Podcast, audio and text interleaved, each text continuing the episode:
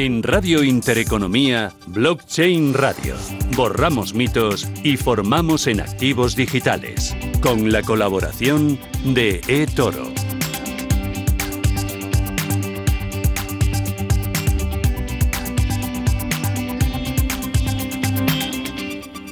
Es jueves 22 ya de octubre y arranca una nueva edición de Blockchain Radio. Javier Molina, ¿qué tal? ¿Cómo vas? Susana, ¿qué tal? Semana eh, interesante, intrépida y programa el de hoy muy pegado a la actualidad, al día a día, porque eh, ¿qué, hemos preparado? Cuéntame. Sí, pues fíjate, aparte de esa formación que hacemos con Tutelus, ya semanal, para que así nuestros oyentes vayan siguiendo todos los conceptos y no se nos pierdan, pues fíjate, sale, ha salido a cotizar hoy pues una nueva acción en, lo que ahora se llama BM Growth, lo que era el antiguo MAP, que vamos a tener pues la suerte de contar con su responsable en blockchain y veremos cómo esas empresas también, esas startups españolas que salen a bolsa, en este caso, pues el mercado, pues eh, como decíamos, más de crecimiento, también tienen eh, un componente tecnológico, en este caso, pues una empresa dedicada pues a eso, a pura tecnología, y blockchain está dentro de, esas cualidades que, tiene la empresa. Vamos también a tener a, la gente de Alfans para que veamos hacia dónde va toda la industria de fondos de, inversión y por qué es tan importante la, tecnología. Y luego, pues bueno, acabaremos también con un repaso a un caso práctico que te va a gustar, trazabilidad, en este caso sobre el vino. Vamos a ver una solución que se ha, se ha puesto en marcha también por una nueva, vamos, por, en este caso, pues eh, una app que, que, va a estar disponible para muchas de esas bodegas españolas, para que podamos saber ya no solamente dónde se recoge la uva, sino cuál es el proceso por el que pasa. Y terminaremos también con inversión de impacto, con Ethic Hub, que también nos trae pues algo nuevo porque tiene que ver con, con eso, vamos, ya luego te lo cuento, son premios, un premio que se les ha dado y luego nos van a contar ellos por qué es importante, ¿no? Y tenerlos aquí, pues eh, cada vez pues tiene más sentido. Bueno, este es el aperitivo y este es el anzuelo que lanzamos para este arranque de Blockchain Radio. Blockchain Radio, con Javier Molina y Susana Criado. Oye, pero siempre nos gusta pegarnos a la actualidad y eh, hace muy poquitos días estuvimos hablando con eh, el responsable del Banco de España en temas de innovación y justo esta semana era protagonista el Banco de China. Porque eh, cuéntanos qué ha hecho. Sí, hemos, em, vamos, lo comentamos aquí, ¿no? Al final las divisas digitales de los bancos centrales las vamos a tener pues en los próximos años, ¿no? Y el caso de China es especialmente importante. ¿Por qué? Porque va un paso por delante. Y es el caso que, que traemos hoy. fíjate, esta semana pasada han hecho hecho una prueba en una de las ciudades más importantes de, China, donde se han dado a 50.000 personas, hubo una especie de sorteo, eh, con lo cual tenían un wallet, se les ha dado pues, eh, la, vamos, 1,5 millones de dólares equivalentes, o sea, esos son unos 10 millones de yuanes digitales. ¿Para qué? Para que probasen con algunos comercios, Walmart, estaciones de servicio, eh, también algún supermercado y se nota, se hiciese ya pues un primer chequeo, un primer test de cómo funcionaba el tener ese activo digital del Banco Central, en este caso de China. ¿Tú crees que esto lo podríamos ver en Europa o se podría ver en cualquier otra parte del mundo por otro banco central que está próximo? al final lo que han hecho en este caso China es tomar la vanguardia, es decir, la segunda economía del mundo se pone a hacer pues eh, este experimento y, se posiciona muy ya en, primera posición. Eso que va a llevar a que efectivamente los otros bancos centrales, Estados Unidos, yo creo que será el siguiente, y Europa lo estamos estudiando aquí también, lo comentamos, pues se pongan también a, digamos, a desarrollar. O sea, es una cosa que, ya se ha puesto eh, en práctica, ya no es una, una mera prueba de concepto, sino que es una realidad. Y este caso, vamos, yo creo que es bien característico. El que tú lances a 50.000 eh, ciudadanos con un wallet a que gasten, les dieron a cada uno únicamente a 20 euros ¿no? Pero bueno, a que hiciesen esas pruebas es totalmente pues una señal clara de que esto ya se lanza. Oye, ¿la selección de los ciudadanos es aleatoria? ¿Eso cómo no, no, en este caso hicieron una especie de sorteo. o sea, la ah, gente se, inscribía y luego pues se hizo pues, un, reparto, ¿no? Pero vamos, que, es la forma de, testear con, dinero de verdad, en establecimientos de verdad y con, en este caso, pues eh, una única herramienta que es tener tu teléfono móvil, tener tu wallet y ponerte a gastarlo. Pues nada, nosotros ya con esto calentamos motores y arrancamos nuestra sección dedicada a la formación. Blockchain Radio, innovación y formación a la vanguardia. Con Miguel Caballero, que es CEO de Tutelos. Miguel, ¿qué tal? Buenos días, buenas tardes ya. Buenos días, Susana. ¿Qué, tal estás? Fenomenal. Eh, oye, ¿qué te parece esto de Banco de China? Eh, es un experimento, a mí no, me gustaría, o sea, no me importaría ofrecerme voluntaria para, para gastar yuanes digitales o euros digitales. Pues está muy bien. La verdad es que deseando que en Europa dejemos de tanto hablar y tanto discutir y que empecemos a ver ya cosas reales, ¿no? Que los chinos tienen eh, no, tienen esa ventaja. Eh, al final eh, van todos al unísono y no se andan con tanta negociación. Ojalá lo veamos pronto aquí y podamos disfrutar también de, ese euro digital. Entonces, Miguel, por ya volver a los conceptos, y también por repasar esas, eh, pues esas mm, piezas que vamos uniendo ¿no? aquí en, todo lo que es la definición de blockchain y lo que tiene que ver con ello. Y el caso de, pues al final, una moneda digital de un banco central no deja de ser un tipo de token. La pregunta es esa, ¿qué es un token, Miguel? Para ponernos ya en, camino. Espera, porque un token es una moneda digital o una moneda digital es un token, ¿es lo mismo? Pues buena pregunta, buena pregunta. Empezamos ya a coger carrerilla, ¿no? Como se suele decir, eh, cada vez conceptos un poquito más, más complicados. Eh, un token eh, es, algo realmente sencillo de entender. Un token es la representación digital en una blockchain de un activo eh, del mundo real. Y digo del mundo real entre comillas porque puede ser un activo físico o puede ser un activo digital. Pero pensemos, es, eh, pensemos en que es la representación siempre en una blockchain de ese activo. dicho esto, y respondiendo a la pregunta de Susana, eh, es curioso porque hay gente que confunde tokens con criptomonedas. Eh, todas las criptomonedas son tokens porque todas las criptomonedas están funcionando en alguna blockchain, por lo tanto todas las criptomonedas son tokens, pero no todos los tokens son criptomonedas, porque yo, yo puedo tener un token eh, que sea Bitcoin y es una criptomoneda, pero también puedo tener un token que se llame, mira, me lo voy a inventar, que se llame el Susana Coin ¿vale? Que es un token que me permite eh, acceder una vez al mes al programa de Susana Criado, por ejemplo. Entonces, este token no es una criptomoneda, es un token en sí mismo. Por lo tanto, podemos decir que todas las criptomonedas son tokens, pero no todos los tokens son criptomonedas. Eh, yo puedo emitir todos los tokens que quieran, eh, es infinita, ¿y quién los emite? Muy bien.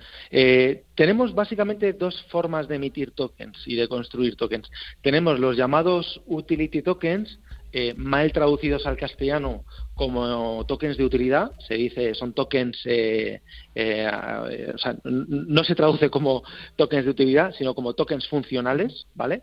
Que son tokens que me dan acceso a un producto o servicio y en ese sentido la cantidad de tokens que puedo emitir pues podría llegar a ser infinito si yo quisiera, eh, un millón, yo decido cuántos emito de esos tokens y luego tenemos los security, los security tokens, mal traducidos como tokens de seguridad, que son meros instrumentos financieros, es decir, un instrumento financiero me da igual si es de deuda, de capital, eh, un ETF, un derivado, un futuro, el instrumento financiero que quiera, lo puedo tokenizar. Al final, el, token que represente a este instrumento financiero va a estar delimitado, evidentemente, por el valor subyacente del instrumento financiero que esté tokenizando. Entonces, en número sí que puedo emitir los tokens que quiera, pero en valor de mercado siempre va a estar ligado al instrumento financiero que esté representando. Y ahí, Miguel, eh, esos tokens eh, funcionan sobre cualquier blockchain. O sea, al final cómo los podemos luego. Pues bueno, vamos a ver. En general, eh, la mayor parte de los eh, de los desarrollos de emisión de tokens se están concentrando en muy pocas blockchains. En principio y en potencia, un token podría funcionar sobre diferentes blockchains. Lo que pasa que al final, eh, pues los que emitimos tokens, no, las compañías que nos dedicamos a estas cosas, buscamos blockchains donde haya comunidad, donde haya usuarios, donde haya desarrolladores, donde haya vida, por decirlo así, ¿no? Haya vida. Entonces, la gran mayoría estamos terminando, pues, en, eh, históricamente hablando, en Ethereum, que es donde se está moviendo prácticamente todo el ecosistema de finanzas descentralizadas, y ya tímidamente empieza a haber tokens eh, en algunas, lo que se llaman, que hablaremos en otro programa, no quiero que a nadie le reviente la cabeza hoy, pero hablaremos de cadenas laterales o sidechains de Bitcoin. Entonces hay algunos tokens muy interesantes que se están empezando a emitir en estas eh, cadenas laterales de Bitcoin.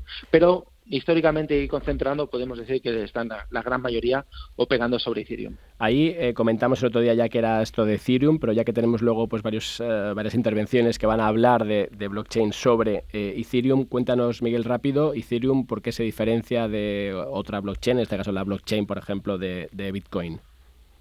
Muy bien. Como el otro día utilizaste además un buen ejemplo, eh, Javier, comentabas que Ethereum era el equivalente a esa gran sala de informática ¿no? de la universidad, los que estudiábamos con, los primeros Windows y nos íbamos a ir a una sala a utilizar los ordenadores. Ethereum eh, tiene la particularidad que sobre la, sobre la blockchain tiene lo que se llama pues una, una máquina virtual, se llama la Ethereum Virtual Machine, que es como una, una segunda capa sobre la cual se pueden ejecutar programas informáticos, se pueden ejecutar aplicaciones. Entonces es una blockchain que no solo me permite eh, grabar transacciones como mero registro contable, como pueda ser Bitcoin, sino que además de, grabar esas transacciones, pues puedo ejecutar aplicaciones. Esto nos permite ser mucho más creativos a la hora que tenemos de diseñar un token y que ese token pueda hacer muchas más cosas. Eh. por lo tanto, pues bueno, utilizamos el, el, concepto de smart contract, de dinero inteligente, de dinero programable, ¿vale? Porque, bueno, pues eh, precisamente a través de esta capa, Ethereum nos permite pues pues, interactuar con el dinero de muchas formas eh, mucho más interesantes. Y aquí entonces, en, esta blockchain de, de, Ethereum, ¿qué papel juega el Ether? Claro, el Ether es al final fundamental porque es el, eh, al, final el, mundo blockchain no se diferencia en muchas cosas, o en algunas cosas, no se diferencia tanto del mundo eh, tradicional, ¿vale? Desde el punto de vista de que la famosa frase, ¿no? De al final eh, alguien tiene que pagar la fiesta, ¿no? Entonces, está muy bien mover dinero, mover tokens en una blockchain y puedo mover millones de dólares a precios irrisorios, etcétera, pero tengo que pagar a alguien, tengo que pagar una pequeña fee, ¿vale? Una comisión para que esa transacción se puede hacer. Es decir, tengo que pagar una pequeña cantidad de dinero para que un minero de la red eh, coja mi transacción y se pueda agregar a un bloque de la blockchain. Por lo tanto, eh, toda transacción en una blockchain, en el caso de Ethereum, tiene un coste, tiene una tarifa que se paga en Ether. Eh, es lo que llamamos el gas. En función de la blockchain lo conocemos como gas, como fee o simplemente como comisión. Pero siempre que hagamos un movimiento de tokens o de en Ethereum de ejecutar un contrato, vamos a tener en cuenta que va a haber un pequeño dinero que siempre vamos a tener que destinar a pagar esa comisión. Oye, por recapitular, Miguel, ¿por qué la mayoría de los proyectos que venimos contando y presentando aquí en Blockchain Radio se eh, utilizan o utilizan eh, el token de Ethereum y no cualquier otro?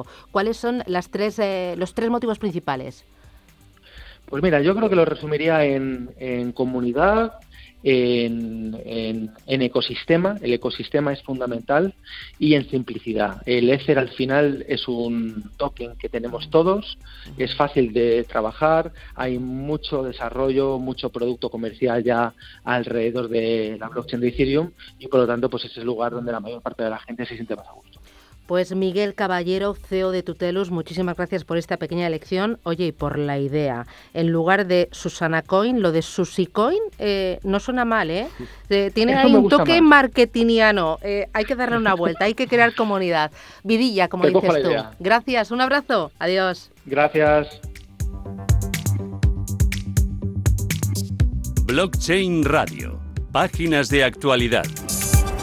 Y más actualidad que una compañía que hoy mismo, este jueves, ha debutado en el mercado alternativo bursátil o en BM Growth, pues no podía ser, y es que ha sido hace muy poquitas horas. Está con nosotros, eh, no sé si una valiente, sí, un valiente, no sabía cómo decirlo, Lucas Carmona, que es Business Analytics, eh, responsable de blockchain en 480. Lucas, ¿qué tal? Enhorabuena. Buenos días y, muchísimas gracias, que es un, placer compartir este día con vosotros y, nos sentimos súper orgullosos de poder hacerlo. Bueno, porque el que salga una nueva compañía a cotizar en un mercado como es BME Growth y sobre todo una compañía eh, que utiliza la tecnología blockchain, la verdad es que a nosotros nos, eh, nos llena de orgullo. Oye, cuéntanos, eh, primero, ¿qué es 480? ¿Qué es lo que hacéis vosotros y por qué habéis decidido salir a cotizar al mercado? Bueno, pues eh, 480 es una empresa tecnológica, eh, una empresa tecnológica con más de eh, que, se funda en el, año 2011. Es una empresa que desde el primer minuto pues ha sido rentable y, solvente. Nos, a nosotros nos gusta separarnos un poco del, ecosistema startup porque nosotros dejamos hace mucho tiempo esa, esta vitola. Es una empresa que tiene un crecimiento del 20% anual desde su fundación y, que entre su plan estratégico hace, eh, hace cuatro años pues, eh, pues surgió la, inquietud de salir a bolsa y fuimos seleccionados en entorno premercado para, para salir para formar parte del, programa de, para acompañar a, empresas con nuestro perfil a, salir a bolsa y hoy lo hemos cumplido. Entonces, en cuanto a tecnología, pues somos una empresa que empezó haciendo apps y ahora pues somos eh, especialistas en, soluciones cloud y una de las piezas que hemos incorporado eh, es blockchain, que, no puede faltar en, una empresa tecnológica que quiera estar en la vanguardia. Ahí, Lucas, Lucas, uno de los proyectos que, digamos, que, me gusta es el caso que habéis hecho para la MT en Valencia, ¿no? porque el otro día estuvimos hablando de Smart Cities ¿no? y esto tiene que ver con, con esto. cuéntanos rápidamente en qué consiste y cuál es ahí un poco el avance tecnológico aplicado. Pues eh, bueno, estamos eh, trabajando con tecnologías de localización, eh, de, seguimiento de vehículos, con análisis de toda la información que se que se mm, obtiene de estos de estos vehículos para, para, optimizar la gestión. Y por último, pues podemos registrar en blockchain toda la información que, necesita una trazabilidad y que necesita una un componente más eh, de, de, validación, pues, eh, pues lo estamos registrando en blockchain. Entonces, pues bueno, es una de nuestras patas el, el, IoT y, y, en este proyecto, pues la verdad que estamos muy contentos de, haber podido resolver todos los puntos que todas las, eh, dificultades que, tenía de partida. Y ahí, Lucas, también tenéis un proyecto con la industria textil, que también utilizas el Internet de las Cosas. ¿Qué, qué estáis haciendo ahí? Eh, pues eh, en la misma línea pues eh, hemos desarrollado soluciones cloud con, con para ofrecer em, para ofrecer mm, en, sus procesos internos y, pues desde em, desde mejorar las aplicaciones que, con las que trabajan sus, sus operarios hasta ofrecer una, una, una mejor eh, una mejor eh, eh, experiencia a los clientes de, los productos que venden. Y ahí, Lucas, un poco por hacer mm. así un resumen de, vuestra actividad con blockchain, ¿qué, es lo que aporta realmente esta tecnología respecto a otras? Pues mira, os cuento, nosotros tenemos un producto, eh, hemos decidido hacer una apuesta adquiriendo una compañía en el último trimestre especializada en blockchain, que forma parte de la red Alastria, y hemos decidido crear un, eh, una, eh, una línea de específica de desarrollo de blockchain que parte de, la certificación de, eh, documental. tenemos un producto que, que se están utilizando ya una red de universidades para certificar sus documentos oficiales y lo que estamos haciendo es, este, partiendo de este producto, pues extenderlo al resto de soluciones y de proyectos que tenemos internos en, en 480 y eh, nos estamos encontrando pues que, de esa aplicación al resto de soluciones, de las cuales pues eh, mm, documentos y, e información que puede provenir de IoT o que pueden ser documentos que, se generan que generan las propias aplicaciones y que decidimos registrarse en blockchain para que haya una prueba, fehaciente de su existencia y de, y de, y de su eh, contenido, pues nos estamos encontrando que nuestros clientes de toda la vida pues nos están preguntando por soluciones y por cómo puede aportar el blockchain valor en sus en sus eh, eh, en sus proyectos. Y ahora pues estamos en posición de, darles todo este tipo de eh, todas estas soluciones. Además somos muy activos en, en, la red en la red Alaska, especialmente en, estamos formando parte del equipo de pruebas de eh, la red de, eh, de Alaska ID, del sistema de, eh, identidad digital, y, pues también estamos trabajando con, con incorporar esta tecnología eh, en, los proyectos que ofrecemos a clientes. Y entiendo, Lucas, que este debut en el BM Growth os ha permitido captar el capital suficiente para seguir adelante y a un ritmo más importante con todos estos proyectos y con los que puedan venir por delante.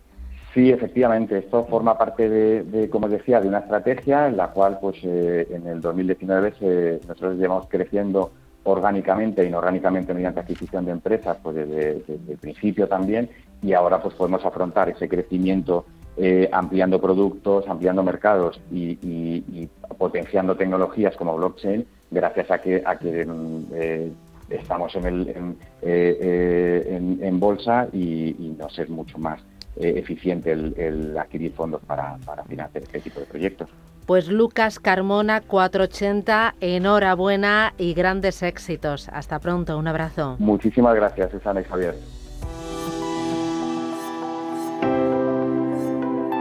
Blockchain Radio. Aplicaciones y proyectos. Y tenemos la oportunidad aquí en el estudio de Blockchain Radio, en Radio Intereconomía, de tener un nuevo proyecto, el que ha puesto en marcha Allfans. Rubén Nieto es Managing Director de Allfans Blockchain. Rubén, ¿qué tal? Buenas tardes. Buenas tardes, Susana. Oye, tenía muchas ganas de ponerte cara y de conocerte. Gracias. Eh, oye, antes de nada, para que el oyente se sitúe, eh, porque nosotros sabes que en el programa, en la radio, estamos muy enfocados a toda la industria de inversión, de gestión de activos, y bueno, yo personalmente soy fan de de, este mundo. Eh, ¿Qué es Allfans eh, eh, y qué peso tiene en España y en el mundo? Bueno, yo creo que Allfans tiene una, una muy bonita historia, ¿no? que, que realmente al final pues somos una, una, compañía que está muy focalizada a las soluciones de, de, digamos, operativas para eficientar un poco el mundo de los fondos de inversión. Es una empresa española, ¿vale? Es decir, que aunque tenga este nombre que mi madre no es capaz de pronunciar todavía después de 13 años trabajando aquí, la, la realidad es que, que, es una empresa que nace en el 2000 con claramente un concepto que es el de la arquitectura abierta en el mundo de los fondos de inversión. Es decir, cuando una persona va a una oficina bancaria a intentar invertir en cualquier fondo, el que ese inversor final tenga la capacidad de poder acceder al mejor fondo posible del mundo, ¿vale? No solo a los fondos de esa propia entidad a la que está accediendo, ¿no? Ese es el concepto de arquitectura abierta. Eso nace en el 2000 en un entorno financiero donde digamos ese concepto de digitalización todavía no se estaba aplicando y todo funcionaba de forma muy manual y Olfan ya nace mucho con ese ADN puro de, automatizar y de utilizar, la tecnología pues, para que las soluciones realmente empiecen a fluir. ¿no? Eso se convierte en el paso de estos 20 años en la mayor plataforma del mundo de fondos de inversión. Es decir, pensar que ahora mismo pues tenemos clientes en, en más de 55 países, con más de 100.000 fondos de inversión disponibles en la plataforma de prácticamente cualquiera de las grandes gestoras americanas, eh, Luxemburgo, irlandesas, etcétera, etcétera, y, y con un volumen de, de, transacciones de unos mil millones de euros eh, actualmente, ¿no?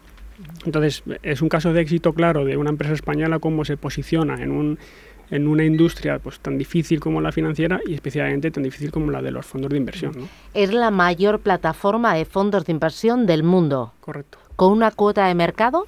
Bueno, pues no sé si te pillo. Dep no, depende de las regiones. Eh, sí te puedo decir que aquí localmente en España pues es muy difícil que, que vayas a una oficina bancaria y ese dinero no vaya a través de Allfans como plataforma en regiones del mundo, pues como es en Middle East, con nuestra oficina en Dubái, etcétera, etcétera, casi el mercado existe porque Allfans llegó allí, ¿no? En, en, son economías que están avanzando en ese sentido en, la, en el mundo del fondo de inversión, entonces, bueno, pues con 100.000 fondos en todo el mundo, con clientes en 55 países y durante los últimos 3-5 años sobre todo creciendo muchísimo orgánicamente y en expansión, pues hay pocos terrenos que a día de hoy no, no conquistemos.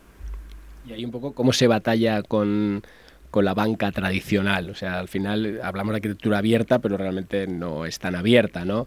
¿Cómo, cómo es esa lucha? Bueno, pensar... ya hablamos de la tecnología, que entiendo que es lo que lo va a mejorar, ¿no? Sí, no para es, poner ahí un poco... Es importante conocer realmente qué es Allfans para entender el porqué de Allfans Blockchain, ¿no? Entonces, al final pensar que para nosotros, para la banca, es decir, para nosotros siempre llamamos clientes a, a bancos, a sociedades de valores, aseguradoras, cualquier entidad que distribuye un fondo de inversión, ¿no? Entonces, para nos, nosotros para ellos somos un facilitador, ¿no? Es decir, a través de un acuerdo con Allfans van a ser capaces con un simple acuerdo el, casi elegir el fondo de inversión que quieran de todo el mundo, ¿no? cuando de otra forma tendrán que ir negociando gestora por gestora, que son los que crean esos grandes fondos de inversión, pues eh, el, el, cómo poder distribuirlo. ¿no? Entonces yo creo que somos claramente un facilitador para ellos para poder impulsar y que focalicen su negocio pues eso en elegir el mejor fondo y que nosotros se lo hagamos disponible. Y ahora eh, os sabéis eh, estáis incorporando la tecnología blockchain a vuestro negociado. Que yo ayer cuando hablaba contigo para preparar la entrevista decía, a ver, vosotros ahora tenéis el control, sois los que facilitáis eh, a los bancos, a los asesores financieros, a las bancas privadas, a las aseguradoras, el poder utilizar esa plataforma y acceder a todos los fondos que quieran. Y ahora dais un paso hacia eh, eh, blockchain es descentralización, es lo que venimos contando desde el primer programa. Y yo le decía a Rubén, ¿sois tontos o qué?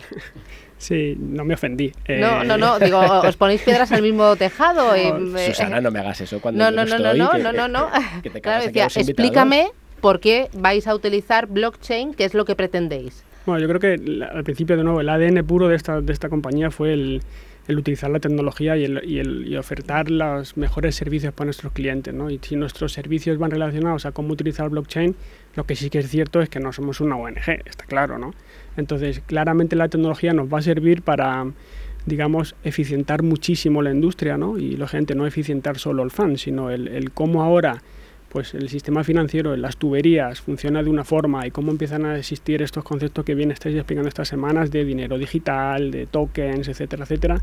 Eh, claramente en una industria como la financiera y más especificada del fondo de inversión que todavía tiene muchísimas aristas manuales y donde las experiencias que somos capaces de generar al inversor final no se pueden comparar con las experiencias que tienen otras industrias, pues en, en, en, Amazon, en cualquier tipo de lo quiero ahora y lo tengo, ¿no? que es la nueva mentalidad de ahora, en los fondos de inversión eso no funciona. Entonces, eh, claramente blockchain nos va a ayudar a no descentralizarnos, porque siempre hablamos de una aplicación, digamos, en entorno privado, de una red privada de Allfans, vale. que va a tener un gobierno de Allfans y que además Allfans ha dado un paso más, ¿no? Es decir, no estamos utilizando la tecnología de blockchain por defecto. ¿no? Hemos añadido una serie de capacidades extras a esta tecnología para crear realmente un entorno de seguridad único con, con, unas capacidades de poder hacer cosas privadas y anónimas entre las entidades financieras que es básicamente uno de los puntos críticos ¿no? de la aplicabilidad de esta tecnología al mundo financiero. Que entiendo ahí, Rubén, que eh, también el fin es que sea que los,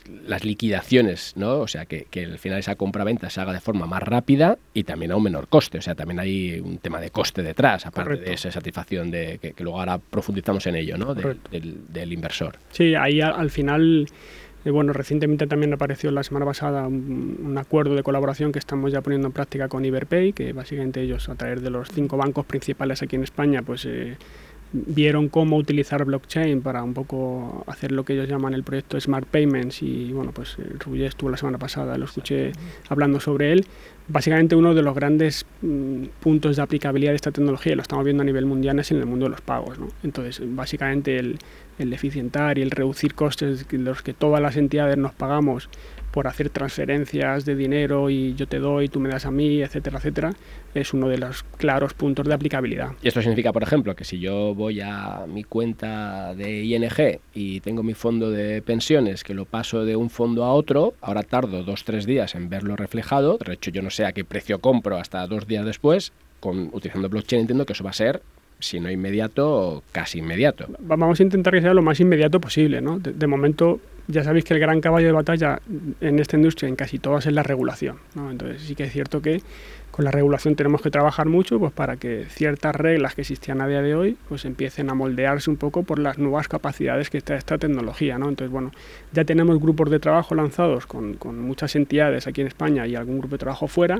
en el que estamos viendo claramente, oye, de todas las capacidades que hay eh, para poder aplicar blockchain, cuál va a ser la más efectiva, ¿no? Porque también somos muy prácticos. No se trata de hacer blockchain por hacer blockchain. O sea, se hará blockchain o se utilizará blockchain porque realmente tenga servicio y tenga beneficios claros para la gente. Con lo cual entiendo que el sandbox que hemos comentado aquí, pues aquí os servirá ahora para avanzar, ¿no? En ese doble camino, ¿no? De regulación y servicio. Totalmente. Yo creo que la las entidades tenemos que definir cómo de agresivas queremos ser con la aplicabilidad de blockchain, ¿no? Y para eso, para, nivel el, para subir el nivel de, posi de, posible agresividad a la hora de aplicar blockchain a ciertas cosas, el sandbox va a ser una muy buena herramienta, ¿no? Porque nos va a permitir, pues eso, entre comillas, jugar en un entorno paralelo al mundo real y que el regulador pueda ver desde el minuto cero si nos estamos rompiendo alguna de las reglas eh, marcadas de toda la vida y que no se pueden romper, ¿no? Y hablabas de experiencia de usuario. Eh, ¿Qué es eso? Bueno, al final la experiencia de usuario es el que, por ejemplo, a día de hoy, pues un, inversor final, pues mi madre se levanta esta mañana y decide mover sus fondos de inversión desde la entidad A, que ha estado toda la vida, a la entidad B, la realidad es que para hacer ese movimiento, pues a día de hoy están pasando pues 10, 12 días, ¿no? Y, y, cuando no hay incidencias operativas y cuando no hay problemas que hacen que vaya más o que, entre comillas, a mi madre la molesten para que, oye, no, tiene que volver usted otra vez a la oficina, volver a firmarme el papel, etcétera, etcétera. Entonces, esa experiencia de inversor final pues seguramente mi madre la aguante porque es la experiencia que ha vivido hasta ahora, pero todas estas nuevas generaciones que realmente tienen esa necesidad imperiosa de consumir cosas en tiempo real y de la cogen, la consumo, la tiro, etcétera, etcétera, no van a poder aguantar el que haya un sector como el nuestro en el que las cosas tarden dos semanas para mover algo del punto A al punto B. Claro, ahí entiendo que cuando decías vamos a ir probando cuánto nivel de agresividad, ¿no? Eh, hasta dónde podemos llegar, lo ideal sería llegar hasta el tope, que esas transacciones, por ejemplo, cuando tú mueves tu dinero de un fondo de inversión a otro fondo de inversión o de un plan de pensiones a otro plan de pensiones, eh, vamos a pedir que sea inmediato, igual que ya estamos reclamando que una transferencia sea inmediata, que ya se puede hacer, pues vamos a pedir lo mismo con nuestro ahorro. Sí, sí, totalmente. E-, esas son las discusiones que estamos teniendo a día de hoy entre, pues eso, el grupo de trabajo, donde tenemos muchas entidades representadas y lo que estamos viendo es, oye, qué sentido tiene y hasta dónde vamos a poder llegar con la tecnología y hasta dónde puedo, voy a poder yo mejorar mi servicio, porque al final, entre comillas, Olfans, como decía al principio, no es una empresa conocida. Es decir, nosotros somos los, entre comillas, ayudantes de esas entidades que realmente dan la cara respecto a sus clientes finales. ¿no? Mi madre nunca va a saber lo que es Allfans como inversor final, ¿no? lo empezará a conocer por, por, programas así o porque lea la prensa especializada. Entonces vamos a ayudar en ese tipo de soluciones a las entidades para que ellas mismas mejoren sus experiencias de usuario de sus inversores finales y además para que haya existe esa, esa reducción de costes. ¿Y hay alguna experiencia eh, de ese tipo a nivel mundial? O sea, ¿vais como pioneros buscando ese engranaje o, realmente hay algo donde nos podamos, igual que hablamos de las divisas digitales, ¿no? pues que China va por delante, eh, ¿sois pioneros o, hay alguien con el que podamos ahí un poco reflejar hacia dónde vamos? No, yo, yo, creo que mm, estamos siendo bastante pioneros, lo que sí que es cierto que ya existen iniciativas, sobre todo en Luxemburgo, que es un poco como el gran hub operativo del mundo de los fondos de inversión, ¿no? Pues ahí sí que existe ya alguna nuevo, nueva empresa que está intentando también ver cómo aplicar blockchain Dentro del blockchain, pues la palabra blockchain es muy amplia y luego existen distintas tecnologías por debajo del blockchain. Como comentaba al principio, nosotros apostamos mucho por la tecnología, incluso dedicamos muchos recursos para mejorarla eh, y, estamos viendo incluso sorpresas de que esta tecnología que hemos mejorado pueda ir más allá de las propias fronteras de Allfans y de nuestro propio negocio de fondos. Y, y claramente yo creo que bueno, pues habrá un una bonita, entre comillas, batalla entre nuevas compañías que, que realmente quieran pues, eh, eficientar el sistema y que realmente pues, evolucionen este, este sector que realmente pues, eh, ha estado muy paralizado. ¿no? Bueno, es que uno lo piensa, el sector bancario eh, va muy por detrás en temas de innovación financiera frente a otros eh, a otras industrias. Estoy pensando en el comercio, por ejemplo, que el comercio ya comprar o no sé, es de todo muy fácil. Y por ejemplo, no sé si es por la regulación o es por el propio sistema financiero, sí que va más a paso hormiguita. Yo creo que es un mix, ¿no? Yo creo que la gente de regulación hace mucho, es decir, no hay nada más regulado que un banco y de hecho, bueno, pues ya vemos como este tipo nuevo de bancos que aparecen, los, los Challenger Banks, etcétera, etcétera, pues les da mucho miedo competitivo a las entidades bancarias comerciales porque nacen con otro tipo de regulación, porque no son bancos y, y por lo tanto la regulación hace. ¿no? La realidad también es que los, los propios sistemas que llevamos construyendo nosotros durante los últimos 20, 30, 50 años, ahora empezar a intentar sacarles brillo en un ecosistema digital eh, no es fácil, ¿no? Entonces... Eh, Pero ahí entiendo, eh, Rubén, que tendréis más facilidad de entrada en un neobanco, un challenger bank, que no en un banco clásico por mucho que esté metido en todos estos sistemas ¿no? de, querer digitalizarse, solamente por, por la facilidad que tienen de aplicarlo. ¿no? facilidad de entrada de tecnológica seguro, ¿no? facilidad de entrada de negocio no, porque al final las grandes entidades son las que son, ¿no? pero lo que sí que es cierto de la verdad es que estos nuevos tipos de bancos lo que nacen es sin esa, mm, sin esa herencia de, sistemas legacy, como llamamos nosotros, de 40 o 50 años, de tener un sistema que ahora hay que ver cómo moldearlo para que valga en este nuevo, digamos, ecosistema blockchain. Y una cosa más, yo como consumidora ahorradora a través de fondos de inversión, ¿cuándo va a ser una realidad que yo, eh, al comprar y vender un fondo de inversión, hacer un traspaso sea inmediato? Pues yo creo que no estás lejos, la verdad. Yo creo que no, estamos hablando de un entorno temporal de muchos años, sino que yo creo que vamos a empezar a ver soluciones claras eh, en un entorno temporal muy cercano, de uno o dos años, y que, y que a partir de ahí, pues sí que empezaremos a ver un poco ese aumento de la agresividad en el tipo de soluciones que podamos empezar a poner en marcha, ¿no? Pero no, no estamos para nada lejos. Y para acabar, eh, me viene a la mente el papel del custodio en ese entorno. ¿Cómo lo enganchamos ahí? Bueno, pues... Eh, que sé que estamos preparados ya en España, sé que entidades punteras están ahí, pero... Sí, yo creo que en España la verdad que que aunque, aunque nos guste siempre compararnos negativamente con otras regiones, yo creo que en el punto de blockchain y ahí Alastre está ayudando mucho porque ha creado ese ecosistema y, ha hecho que realmente todas las entidades pues eh, sepan lo que es blockchain, sepan qué capacidades te da, sepan cómo hay que moldear los, los casos de negocio actuales. Eh, claramente uno de, los grandes de caballos de batalla a nuestro lado es el custodio, ¿no? Entonces sí que estamos empezando a ver cómo hay entidades que nacen ya con un ADN de soy el custodio digital para el nuevo ecosistema blockchain y luego vemos como otras grandes entidades, como tú has mencionado, lo que están es claramente apostando por cómo reconvierto y cómo voy a ser capaz de convivir en mi ecosistema tradicional con mi nuevo ecosistema blockchain digitalizado. ¿no? O sea que yo creo que va a ser una bonita digamos, una bonita, eh, un bonito viaje, ¿no? El que vamos a recorrer muchas entidades y, bueno, nuestro objetivo básicamente es impulsar ese viaje y ayudar a todos nuestros clientes, todas nuestras gestoras alrededor del mundo a, que sea lo más sencillo posible. Pues enhorabuena por el proyecto y grandes éxitos. Que sea pronto una realidad el traspaso de fondos eh, de forma inmediata. La verdad es que, buf, qué peligro, ¿eh? Rubén Nieto, eh, muchísimas gracias desde All Fans Blockchain y enhorabuena. Gracias. Muchas gracias, un placer.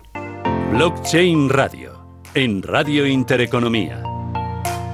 Oye, y ahora me vas a hablar de eh, la Fundación Everis ha creado junto con el Banco Interamericano de eh, Desarrollo, ¿no? Eh, cuéntame, es un premio, ¿no? Un, un empujón. Eh, exacto, es intentar pues un poco potenciar, eh, en este caso pues a través de la, de la tecnología, ¿no? Pues eh, que se consigan soluciones. En este caso pues, pues tenemos una más, bueno, resultaron ganadores, bueno, finalistas, dos, varios proyectos españoles y dos de ellos han sido ganadores, ¿no? Y hoy tenemos a uno de ellos aquí. Al final el que vamos a tocar hoy, Susana, va pues eso, de utilizar en este caso blockchain para combatir la violencia, eh, intrafamiliar. ¿no? es un proyecto que está desarrollándose pues, con objetivo más en, América Latina, pero yo creo que es interesante ¿no? y, ahí en este caso pues, la Fundación Everis ¿no? y, el, y BIS pues, haciendo pues, eh, de, esos padrinos, si quieres, para que esto se pueda llevar a cabo. Ángela Bermúdez es responsable de estrategia y comunicación de Panóptico Guardián. Ángela, ¿qué tal? Buenas tardes.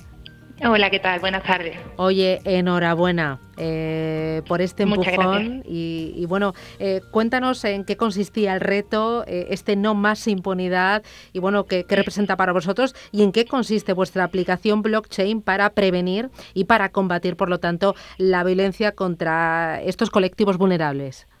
Sí, pues a ver, nosotros desde no solo software, que mm, en nuestra empresa, eh, bueno, nosotros estamos especializados en, diseño de, productos software y vimos eh, esta iniciativa de la Fundación Every y del Banco Interamericano de Desarrollo y había varios puntos pues, en los que se podía registrar una, una iniciativa. Nosotros escogimos No Más Impunidad o El Fin de la Impunidad que, y para eso pues preparamos el proyecto Panóptico Guardian. Panóptico es una, una plataforma de videovigilancia que nosotros hemos desarrollado y Panóptico Guardian pues eh, hace uso de esta plataforma y al mismo tiempo pues de tecnología blockchain. Básicamente eh, es una herramienta que lo que hace que gracias al registro notarizado mm, mediante blockchain de audio y vídeo y bueno y abierta a interconexión con diferentes tipos de pues registra la denuncia del delito en línea y facilita así la entrega de, de dicho registro a agentes de la ley. ¿no? La, gran ventaja es que eh, tú puedes, a través de, una cámara, un móvil o incluso un dispositivo vigía, eh, registrar un, eh, un momento de, violencia, ¿vale? Un, un, hecho, un hecho de violencia. Entonces, de alguna manera, esto queda que pasa a la cadena de bloques y ahí la gran ventaja es pues la, inmutabilidad del dato. Claro, que no se, puede alterar, no se puede alterar de ninguna manera, ¿no? Eh, y se asegura que, lo que grabáis y que lo registráis, eh, esas eh, pruebas de maltrato, son inalterables y quedan ahí. Efectivamente, el objetivo es registrar básicamente vídeo y audio en cualquier caso de pues de violencia pues de alguna manera colectivo vulnerable no o intrafamiliar y que estos estos registros pues se puedan presentar como una evidencia con la garantía de que no hay manipulación en, en la prueba. Y ahí, Ángela, me surge una, una, duda. ¿Cómo se solucionaría eh, pues algún problema con la ley de protección de datos? Sí, en principio em, ahora mismo las legislaciones son, son diferentes según el, el país en el, en el, que nos encontremos. Eh, hay ahora mismo para que la ley acepte eh, bueno pues una prueba de, esta tipología sí que tiene unos requisitos diferentes en función del país en el que nos encontremos. En ese caso, eh, lo que nosotros tenemos planteado es un análisis de cada uno de, los países en los que en principio se puede presentar la iniciativa, de forma que sea viable esta, este registro ¿vale? de prueba. En principio la plataforma funciona, eh, es una grabación 24/7 que mm, se mantiene, puede mantenerse en grabación 24/7, pero sí que hay que activar, eh, o sea, sí que hay que mandar al registro de cadena de bloque el momento específico violento, ¿no? que, que tendría un sello notarial. De momento, en lo que estamos en el, eh, bueno, la primera prueba de concepto se va a realizar en, Latinoamérica, como bien habéis comentado vosotros en el, en el programa, y después de lo que estamos es analizando todas las adaptaciones posibles para, para los diferentes países a los que podrían incorporarse. Pues enhorabuena y a seguir trabajando y creciendo. Me parece apasionante el proyecto. Gracias, Ángela Bermúdez. Un abrazo. Muchísimas gracias. Hasta pronto. Hasta pronto. Hasta luego. Blockchain Radio. Caso práctico. ¿Sabías, Javier, que en el viejo continente se pierden 2.700 millones de euros al año por falsificaciones de vinos y licores? Pues no tenía ni idea. Bueno, además, hoy tenemos la oportunidad de presentar a los oyentes la mejor nariz de oro para garantizar el origen de los grandes caldos y es Block Wine. Está con nosotros José Castro. José, ¿qué tal? Buenas tardes. Hola, ¿qué tal? Buenas que es director de innovación de Amatec Group, porque vosotros con blockchain, con esta aplicación, lo que garantizáis es que eh, lo que yo bebo como consumidor o lo que compra un gran distribuidor realmente es lo que es, que mm, garantizáis la certeza absoluta, la fiabilidad del vino que se compra. Sí, sí, es correcto. Nosotros eh, hacemos el seguimiento eh, desde el origen, desde la uva, desde la recogida de la uva hasta que llega eh, a la bodega, hasta que llega a la botella, hasta que llega al consumidor. Es decir, garantizamos que ese vino es el que ha sido cultivado, que es el origen ese, esa denominación de origen, ese año, si es una reserva, si es una crianza, etcétera. Y, en ese sentido está, está asegurado. Y ahí, José, una, una pregunta, ¿cómo, ¿cómo se introduce esa información en, en la cadena de bloques? Bueno, eh, inicialmente, lógicamente, eh, eh, aquí de lo que se trata es de que todos participen, ¿no? Entonces, nos basamos primero en los datos que son introducidos por el productor, de tal forma que sobre la plataforma el productor va introduciendo primero los datos que corresponden a la cosecha, al, tratamiento que ha tenido en, la, en, la, bodega, si ha sido en barrica, si ha sido en cuba, si es una crianza, si es un, eh, si es un reserva, y a partir de ahí los demás que participan en, el proceso, sea el distribuidor, sea el comercializador, eh, eh, van introduciendo sobre la misma plataforma los datos porque les interesa también. Es decir, aquí de lo que se trata es de que se da valor a todos los participantes y se garantiza que todos los participantes están incorporando los datos que son fidedignos. Claro, o sea que ahí mantenemos de un lado la privacidad de cada uno de los actores, ¿no? Porque ellos pues tienen eh, acceso a su parte de información al tiempo que das esa, seguridad, ¿no? En la información. Exacto, exacto, exacto. Ahí me contabas también eh, que puede haber aplicaciones más que interesantes para ser mm, eficientes a la hora de distribuir o a la hora de vender o publicidad eh, un determinado vino, por ejemplo. Claro, Claro, porque hay que tener en cuenta una cosa. Nosotros generamos una etiqueta y esa etiqueta, eh, cuando se accede a ella, se entra en el sistema y, la información que consultamos va sobre la plataforma. ¿De qué manera? Esto nos asegura que, por ejemplo, eh, yo que estoy, eh, que tengo una bodega y que tengo mis botellas que están siendo comercializadas, sé a dónde llegan, porque hay personas que están consultando esas etiquetas de mis botellas y sé desde qué lugar están consultando. ¿Eso qué permite? Reforzar la campaña de publicidad. Si yo estoy abriendo mercado en, en, Finlandia y, he hecho una campaña, eh, en función de, los accesos que hacen los, consumidores finales a esas etiquetas, el blockchain me informa de qué gente está siguiendo esa campaña, qué gente está consumiendo el vino, qué gente está consultando esa trazabilidad. Con lo cual permite optimizar eh, eh, los resultados de esa publicidad que estoy haciendo o de ese plan de marketing que estoy haciendo. Claro, a ti te permite ser mucho más eficiente con publicidad o también eh, puedes pensar, oye, ¿por qué em, este tipo de botella no se vende en este pueblo y en este sí? Y quizás tú puedas, mediante blockchain, pues ver que es simplemente porque está mal colocado en el supermercado de turno.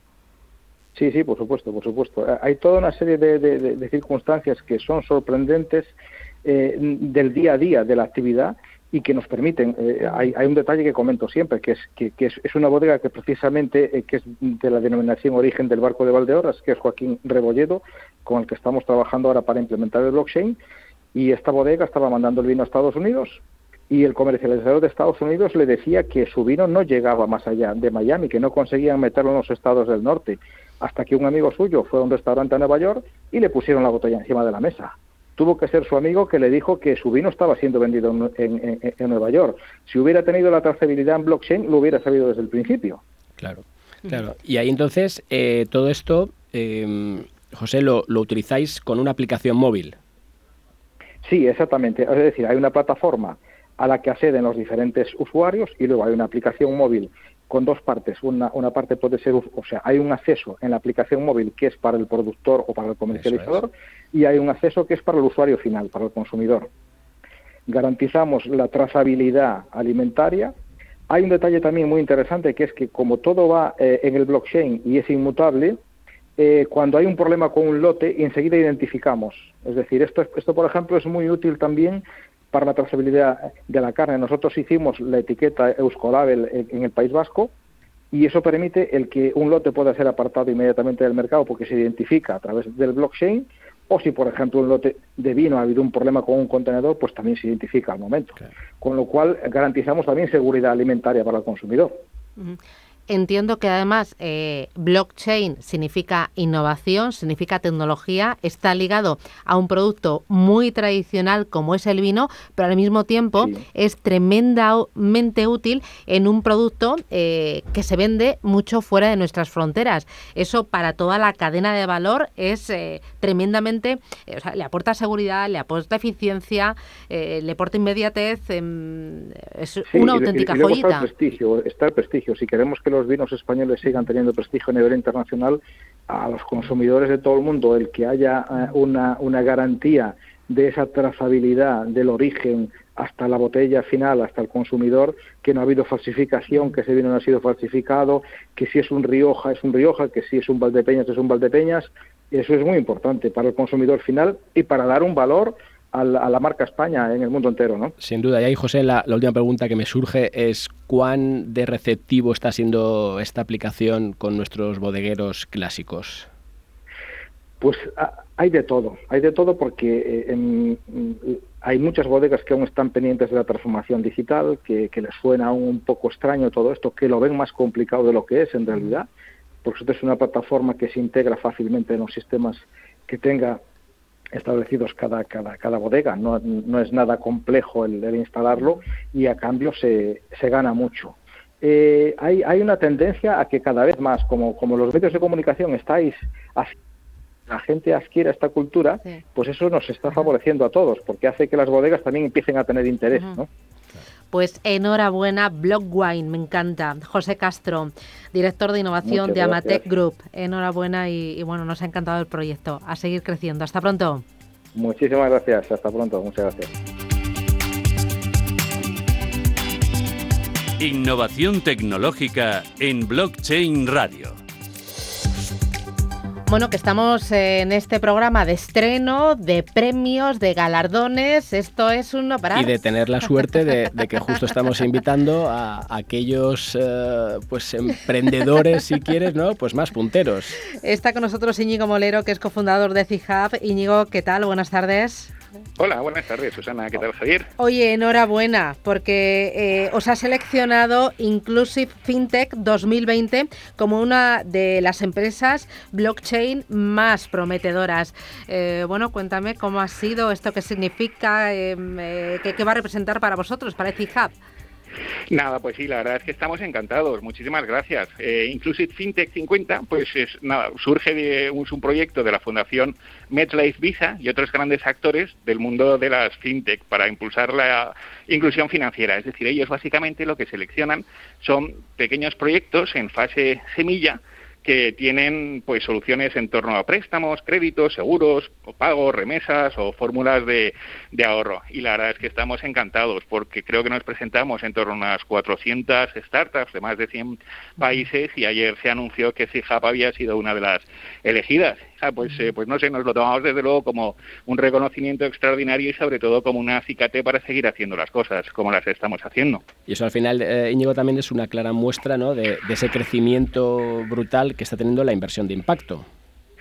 Claro, Javier, yo es que creo que va a ser una de las próximas olas de la, de la innovación, el mundo de la inversión de impacto, que está creciendo exponencialmente desde hace, desde hace una, una década, ¿no? Y que tiene mucho sentido poder apostar por esos proyectos que sean sostenibles, que sean rentables, pero que al mismo tiempo con tu dinero puedas contribuir a generar un impacto social o medioambiental y, y, está muy enfocado. Es un mundo que está creciendo exponencialmente y que, -huh. con el que nosotros nos sentimos muy, muy a gusto. Claro. Luego. Y yo no sé si ahora con esto de la pandemia, los consumidores, pero también los inversores, nos hemos vuelto mucho más sensibles con eh, nuestro entorno y eh, estamos asimilando, estamos viendo que nosotros con nuestro dinero, eh, tanto con el que eh, compramos o con el que ahorramos, podemos o, o, somos tenemos una palanca muy importante para cambiar el mundo, para tener en un futuro un mundo mejor y para apoyar proyectos que luego nos van a revertir.